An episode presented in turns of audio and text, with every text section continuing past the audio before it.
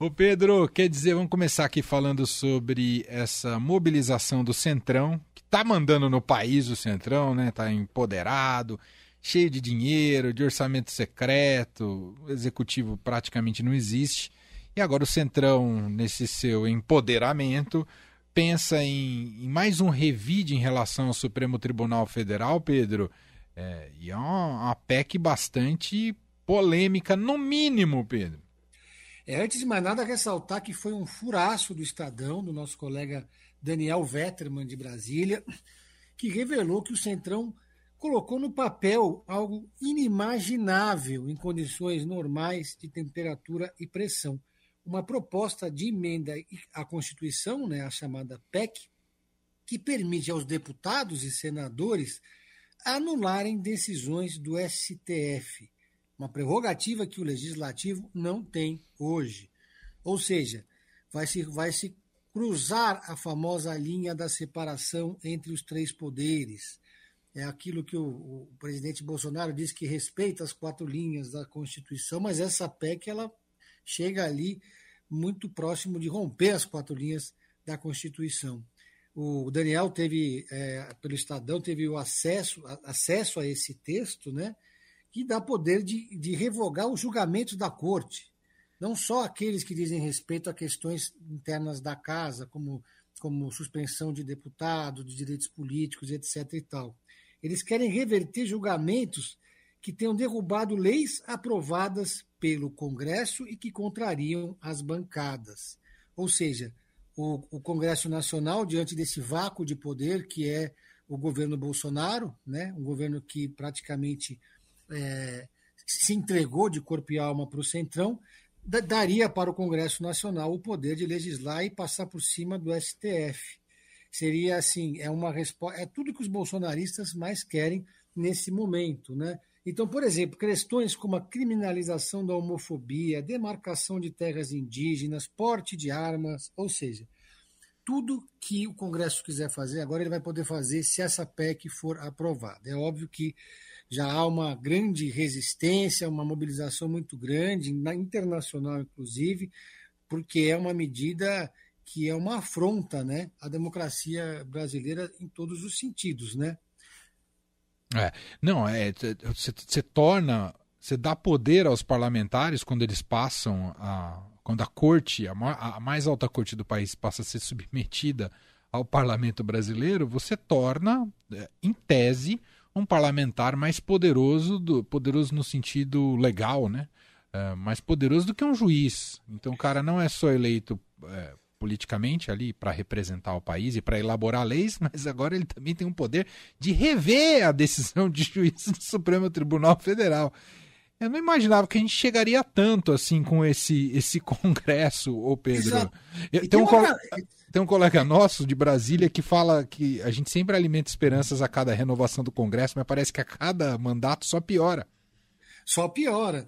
Mas a questão é que existem os três poderes para isso, né? A questão dos freios e dos pesos e contrapesos. Tem um, tem um, tem um agravante ainda, né? Que tu, é, eles colocam um texto meio vago, dizer que tudo que pode ser revisto é, pode ser revisto tudo aquilo que, entre aspas, extrapolar os limites constitucionais. Agora, vem cá, amigo, o que, que vem a ser limite constitucional? né? Quem é... define isso é o Supremo.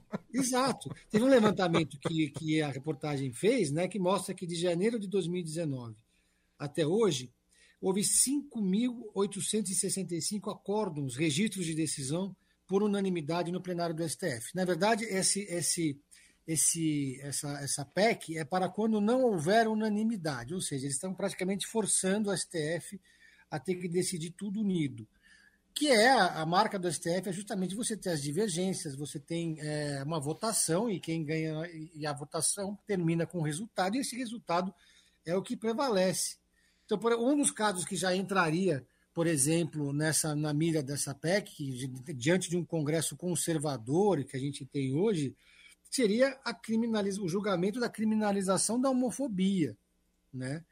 É, então você vê que formando-se ali uma maioria conservadora, um Congresso com perfil desse tipo, poderiam derrubar uma, uma, uma decisão que é uma vitória civilizatória, né? uma vitória uma questão importantíssima para os direitos humanos e que foi uma vitória do Brasil, né? Uhum. Então é, é, um movimento muito perigoso que acontece no momento em que o Bolsonaro sobe o tom contra o STF, num clima cada vez mais de campanha, vendo aí as pesquisas é, de, colocando o ex-presidente Lula com uma dianteira cada vez maior e a gente vê aí o Congresso Nacional no seu no seu momento de empoderamento, né, Emanuel? É. Bom, é, é, é, bom vamos, vamos aguardar uma PEC, né? Claro que o Centrão hoje compõe maioria, mas uma PEC é uma, precisa de uma maioria qualificada, três quintos da casa, ah, precisa passar do, em dois turnos na Câmara, depois vai para o Senado, mais dois turnos no Senado, se tiver alguma alteração, volta para a Câmara. Enfim, não é uma tramitação rápida e, e simples, mas uhum. só o indicativo político né, do tipo de revide que o parlamento ou parte do parlamento tem é, pensado e gestado em relação ao Supremo é muito perigoso para a democracia brasileira. Né? Quando a gente eles fala. Deram, eles deram um nome aqui. Tem um deputado que é o Domingo Sávio, que era tucano até outro dia, aliado do Aécio, mudou para o PL, virou bolsonarista. E agora está dizendo que a PEC, na verdade, chama-se PEC do equilíbrio entre os poderes. Sempre dá um nome bonitinho quando querem, né? que maravilhoso. Brincadeira, viu? E eles precisam reunir um número emblemático: 171 assinaturas, 171.